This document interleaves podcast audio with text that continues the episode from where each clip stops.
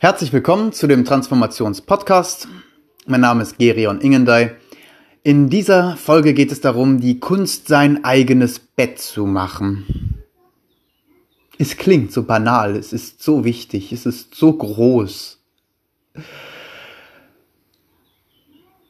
Also, die Grundidee ist, dass wenn man morgens aufsteht, sein Bett macht, sich in seinem Zimmer zurechtfindet, rausgeht vor die Tür, mit seiner Familie frühstückt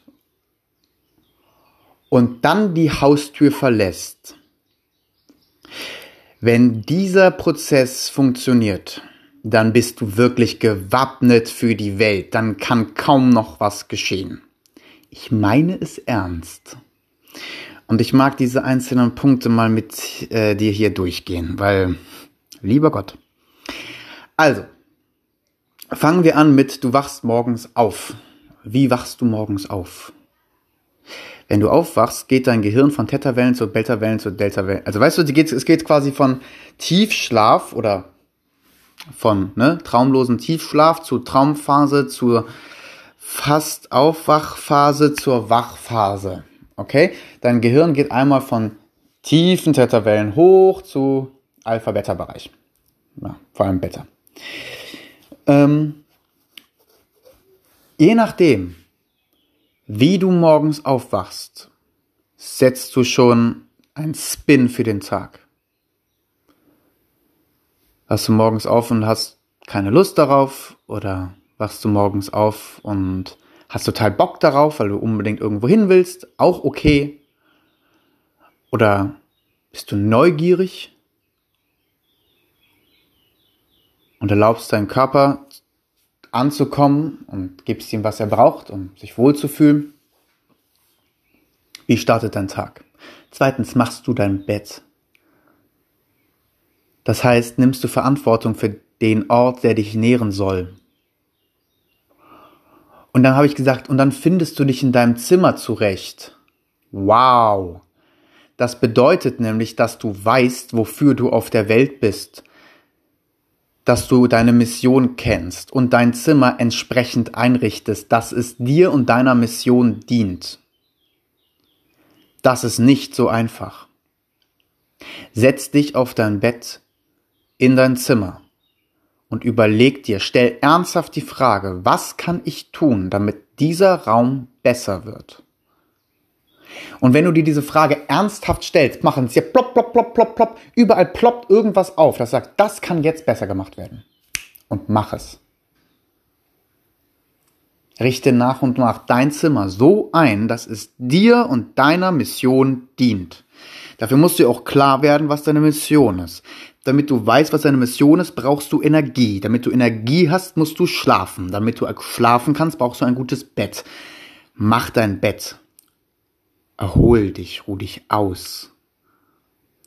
Umarme den Gedanken, dass Ruhe, Ausruhen und, und Erholung und Regeneration und Entspannung ein wichtiger, integraler Teil deiner Mission hier ist. Erhol dich, sammle deine Energie, dann mach dein Bett und richte dein Zimmer ein, so wie es für dich gut ist. Entsprechend deiner Mission. Und dann verlässt du deine Zimmertür. Und dann begegnest du den anderen in deiner Familie. Das sind tendenziell drei verschiedene Personengruppen. Es sind die Eltern, Mutter, Vater. Manchmal Mutter, Mutter, manchmal Vater, Vater, manchmal nur Mutter, manchmal nur Vater. Aber es ist also Personengruppe Eltern. Personengruppe Geschwister, Personengruppe Kinder.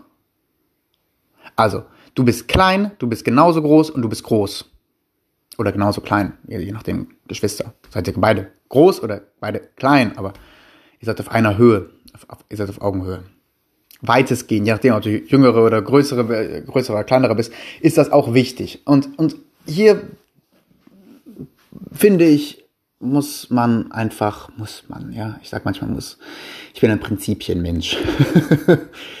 ähm, es bietet sich an nach den Prinzipien der Liebe, wie Hellinger sieben in der Grundidee beschrieben hat. Das darf man ja nicht dogmatisch verstehen, ne? Das ist, aber ich, Aber es sind mehrere wirklich wichtige Prinzipien dabei. Und ich arbeite mit so viel, also ja mal selber an meiner, in, in mir und der Repräsentation der Familie in mir und in meinem Familiensystem und in vielen Begleitungen ja auch mittlerweile, haben sich diese Prinzipien immer und immer und immer und immer wieder bestätigt. Das Prinzip lautet, Eltern sind groß und geben, Kinder sind klein und nehmen.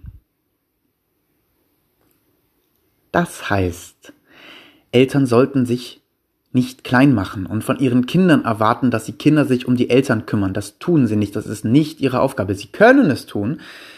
Eltern können sich, und ich meine, davon können viele Klienten sich ein Lied singen, das, oder können davon ein Lied singen, sie haben ihre Eltern als schwach erlebt, als klein erlebt und haben gelernt, für sie groß zu sein und sich um die Eltern zu kümmern. Das ist dieses Parenting Fight Parentified Child, dieses verelternte Kind, ja, also es ist quasi Eltern für die eigenen Eltern. Was für das Kind eine, eine geniale, kreative Lösungsstrategie ist, um die Verbindung zu den Eltern aufrechtzuerhalten, ist, beraubt dem Kind aber die Kindheit und schwächt sie enorm. Je länger man für die eigenen Eltern groß ist, desto später kommt man wirklich in die eigene Größe. So. Das heißt, zu lernen, als Kind Kind zu sein. Jeder von uns ist auch Kind. Und als Kind sind wir klein. Es steht uns nämlich nicht zu, das ist eine Folgerichtigkeit des Prinzips, die Kinder nehmen. Kinder sind klein und nehmen. Das heißt, sie haben kein Recht zu urteilen. Zu sagen, Mama, Papa, was ihr macht, ist falsch. Das kann das Kind nicht sagen. Weil das Kind weiß einfach nicht. Ich meine, jeder, der Eltern ist, kann das total gut nachvollziehen, ja. Aber wenn man das nicht, das kann, muss man sich einfach vorstellen, wie, dass man als kleiner Proppen, ich meine, wie lange hat es gebraucht, bis man anfängt, einen klaren Gedanken zu denken, der von A nach B führt, und zwar nicht per Zufall, sondern aus Absicht. Das dauert zehn Jahre. Man kann doch gar nicht nachvollziehen, wie es für die eigenen Eltern war, Eltern zu werden, in welcher Zeit die sich kennengelernt haben, wie ihre eigene Kindheit war, was sie schon alles erlebt hatten, bis dieses Pröppchen nur auf die Welt kam, wie häufig dieses Pröppchen sie voll gekotzt, voll geschissen und die Nacht beraubt hat, was die durchhaben machen müssen. Das kann das Kind alles nicht nachvollziehen. Und weil es das nicht kann, steht dem Kind kein Urteil zu. Ich, dem Kind steht jedes Recht zu und das sollte es tun, sich nämlich mitzuteilen. Mama, Papa, das tut weh, das hat mich verletzt, das, äh, das war, das war, das hat mich wütend gemacht, ich hatte totale Angst, das hat mich überfordert. Mama, Papa, helft mir bitte. Ja, bitte, Kind, das soll es mitteilen. Aber zu sagen, Mama, Papa, das hat aber falsch gemacht. Wow, stopp, mach dich nicht größer als du bist, Kind. Was ihr mit mir gemacht habt, hat mir sehr, sehr wehgetan. Und ich habe gelernt, so und so damit umzugehen. Und jetzt als Erwachsener mache ich das und das damit. Und das konnte ich alles entwickeln, weil ihr mir das gegeben habt. Und dann kommt ein weiteres Prinzip rein. Der Aufgabe von Eltern ist es, das Leben zu schenken. Auch das ist so ein bitteres, bitteres Prinzip, weil es bedeutet, dass wenn du am Leben bist, haben deine Eltern ihren Job gemacht. Krass, oder? Alles andere war Add-on. Alles weitere war dafür da, dich auf deinen Weg zu bringen. Was sie gemacht oder nicht gemacht haben, ist dabei egal. Wenn du lebst, haben sie ihren Job getan und zwar zu 100 Prozent. Meine Güte, ja, ja, ist das nicht schön. Und es gibt Phasen, wo das wirklich hart ist. Und die Welt ist nicht perfekt. Die Menschen sind nicht perfekt. Nicht in einem idealisierten Vorstellungssinne. Oder in irgendeiner Vorstellung sind sie nicht perfekt. Und du auch nicht. Und wirklich seinen Frieden damit zu machen, mit so gnädig mit sich zu sein.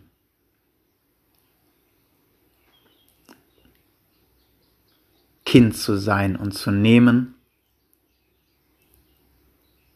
Weil unsere erste Linie nehmen wir das Leben von ihnen. Und wir schenken es weiter, wenn wir Kinder bekommen. Und wirklich, es ist, wenn man sich die Menschheitsgeschichte anschaut, etwas, was die meisten, die meisten Generationen unserer Menschheitsfamilie so erlebt haben. Die Eltern haben das Leben geschenkt. Punkt. Der Tribe hat sich dann irgendwie darum gesorgt, aber, aber Kindheit war die meiste Zeit in der Menschheitsgeschichte, also keine, keine glückliche Spielzeit.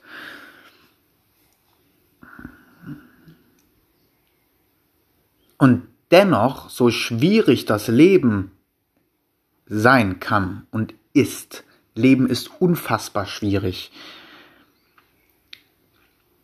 Unsere Ahnen haben es geschafft, das Feuer des Lebens zu bewahren. Ich habe wirklich lang und intensiv mit meiner Familie gearbeitet. Mit meiner, mit meinen deutschen Wurzeln oder mit meinen europäischen Wurzeln und was das für die letzten 100 Jahre bedeutet hat, 120 Jahre bedeutet hat.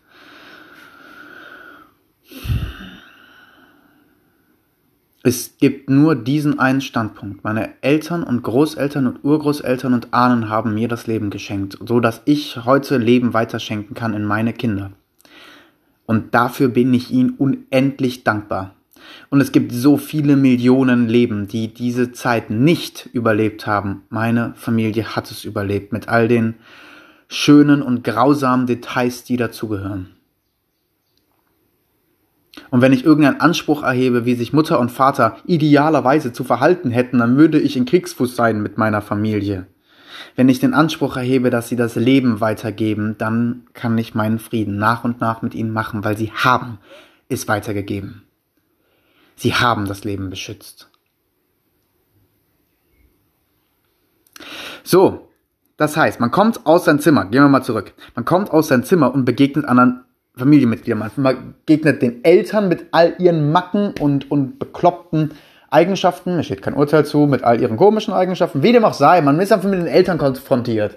Und man, man muss lernen, Kind zu sein gegenüber den Eltern und zu nehmen, was sie geben. Und zwar ohne Urteil. Man muss dann irgendwann sein eigenes Urteil für sich sprechen. Was mache ich jetzt damit?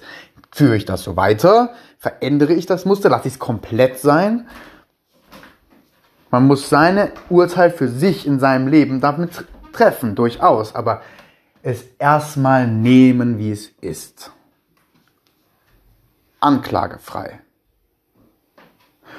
Und dann seinen Geschwistern zu erlauben, so zu sein, wie sie wollen. Sie sind ebenfalls nicht dafür da, sich um dich zu kümmern. Guck dir eine Hand an, die Finger, die wachsen voneinander weg. Das ist gut so, dass sie voneinander wegsatzen. nicht wahr? Würden die aneinander wachsen, das wäre nicht so praktisch als Hand. Ähm, kannst, du die, kannst du deine Geschwister ihnen ehrlich und aufrichtig das Beste für ihr eigenes Leben wünschen, was bedeutet, dass du akzeptierst, dass sie das Recht haben zu Glück und Unglück. Deine Geschwister können kluge Lebensentscheidungen treffen oder sie können es nicht tun. Es ist weder an dir, sie zu retten, noch sie vor irgendwas zu bewahren oder, oder du musst sie unterstützen. Nee, nicht. Musst du nicht. Du musst deine Wahrheit sprechen lernen gegenüber Menschen, die anders sind als du und die andere Wege gehen. Und du musst lernen, dein eigenes Urteil zu finden für das, was richtig und falsch ist, in einer urteilsfreien Annahme von dem, was Eltern dir geben. Und vor allem diese Verantwortung für dein eigenes Erleben und Fühlen und Denken und Tun ist besonders dann wichtig, wenn du Kinder hast, weil du bist ihnen gegenüber groß. Und da musst du urteilen, da musst du Regeln und, und Rahmen setzen.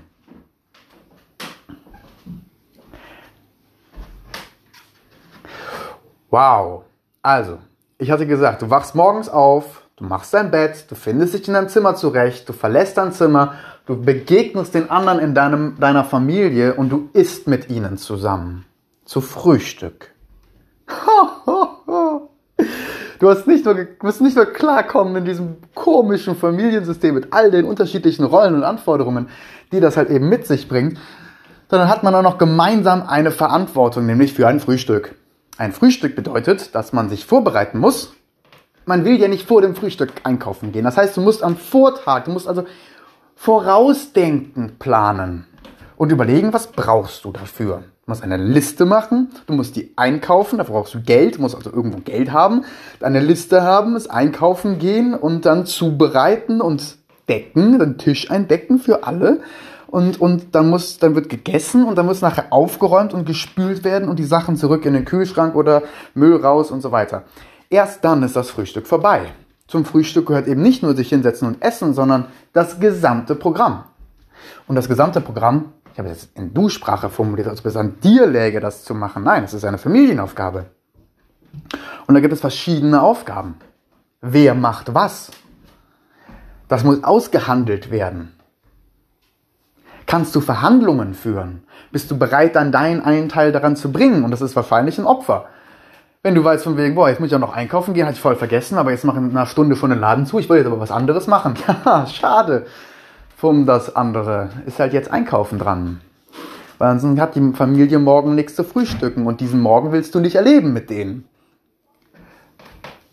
Es ist besser für alle Beteiligten, wenn du jetzt einkaufen gehst, damit morgen es ein gutes Frühstück gibt. So, man muss lernen, Verhandlungen zu führen, für sich einzustehen und dass man das macht, was man gerne macht, was man auch machen kann, wo man bereit ist, das Opfer für zu bringen. Dafür muss man aber einstehen. Man muss lernen, diese Verhandlungen zu führen und zu sagen, ich möchte das so und so haben. Und dass jemand anderes sagt, ich möchte das ganz anders haben und das für dich bedeuten könnte, jetzt kannst du das und das nicht mehr machen. Aber das hat dein Gegenüber nicht gesagt. Dein Gegenüber hat nicht gesagt, was das für dich bedeutet, sondern nur, was er sich wünscht. Und meistens reagieren die Leute das, was, auf das, was es in ihrem Kopf bedeutet, dass der andere Mensch diesen Vorschlag macht.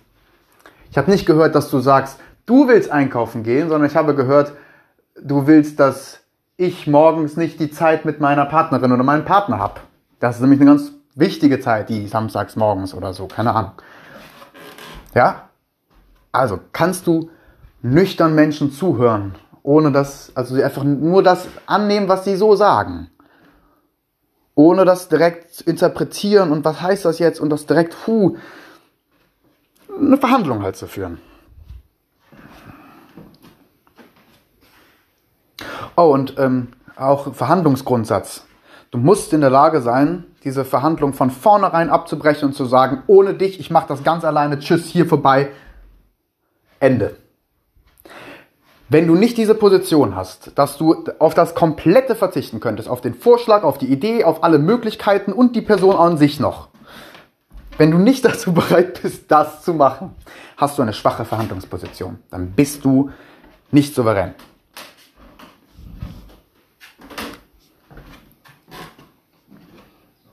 Eine souveräne Verhandlungsführung ist zu sagen, ich kriege das Frühstück komplett alleine hin. Willst du dabei sein oder nicht? Wenn du dabei sein willst, dann teilen wir uns die Aufgaben und zwar so, wie es fair für uns beide ist. Wenn du nicht dabei sein willst, geh. Ich brauche dich nicht für das Frühstück, aber es ist schöner, wenn du dabei bist. Also bitte lass uns eine Möglichkeit finden. Das ist eine souveräne Verhandlungsposition. Ich brauche dich, damit du mir hilfst, das Frühstück zu machen, ansonsten gibt es kein Frühstück. Dann bin ich komplett in der Hand des anderen. Nicht komplett, aber schon sehr. So, die Kunst, das eigene Bett zu machen, heißt, sag ich mal, von morgens aufstehen bis aus der Tür gehen, diesen Prozess als Basis zu haben. Was bedeutet, kümmerst dich verantwortlich für deinen Raum. Du richtest ihn ein nach deiner Mission. Du nimmst die Position in der Familie ein mit den äh, Rechten und Pflichten, die dazugehören. Du bist ein Ganzes, bist du ein, ein Individuum als Ganzes, hat Rechte. Du hast Rechten als Mensch. Du bist aber auch Teil deiner Familie. Als Teil hast du Pflichten. Also, du mit den Rollen und Regeln und Rechten und Pflichten, die da zusammengehört in der Familie, Verhandlungen führen und seine eigene Wahrheit sprechen und dafür einzustehen und anderen Menschen ihre Wahrheit ebenfalls zuzugestehen. Und das muss man vielleicht dann auch manchmal durchkämpfen. Ja, es, also jede Familie hat so Verhaltensmuster, die sind Generationen alt. Wenn du anfängst, so deine eigene Wahrheit zu sprechen, wird es vermutlich der Fall sein, dass du quasi damit in Anführungsstrichen die Drachen in deiner Familie triggerst. Die Verhaltensdrachen. Ja? Und wer weiß, wie gesagt, wie Generationen alt die schon sind. Wenn du lernst, deine Wahrheit in deiner Rolle dennoch so zu sprechen, dass das quasi verhandelbar ist, dass du für dich deine Grenzen korrekt setzt. Ja, dann bist du equipped für die Welt. Wirklich. Ich glaube es wirklich.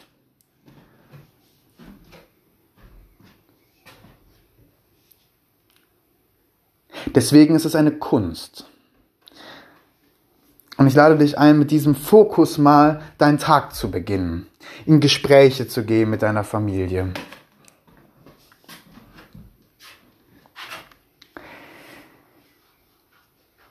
Und vor allem, und vor allem, ich glaube nicht, das ist, das kann vielleicht das, der Abschluss davon sein. Ich glaube nicht, dass ein Mensch die Welt besser machen kann, dessen eigenes Haus in Unordnung ist. Die Welt ist so unfassbar komplex. Wirklich. Wer sich ranmachen möchte, eine Gesellschaft zu verändern, was so unfassbar komplex ist und an der Komplexität des eigenen Haushalts scheitert, ich finde es unglaubwürdig. Mach dein eigenes Bett. Bring dein Zimmer in Ordnung. Bring die primären Beziehungen in deiner Familie in eine Ebene, die für dich stimmig, nährend und wahr ist. Und halte das. Nimm Verantwortung dafür. Trage dein Gewicht und das vielleicht sogar deiner Familie. Und wenn das funktioniert, geil. Raus und verändere die Welt. Sie braucht es. Sie braucht es wirklich. Aber, aber sie braucht nicht den guten Willen. Der mit einem unordentlichen Bett, und einem unordentlichen Haus und völlig chaotischen Beziehungen rausrennt und sagt, hier, so geht's besser. Ja, wahrscheinlich nicht. Wahrscheinlich nicht.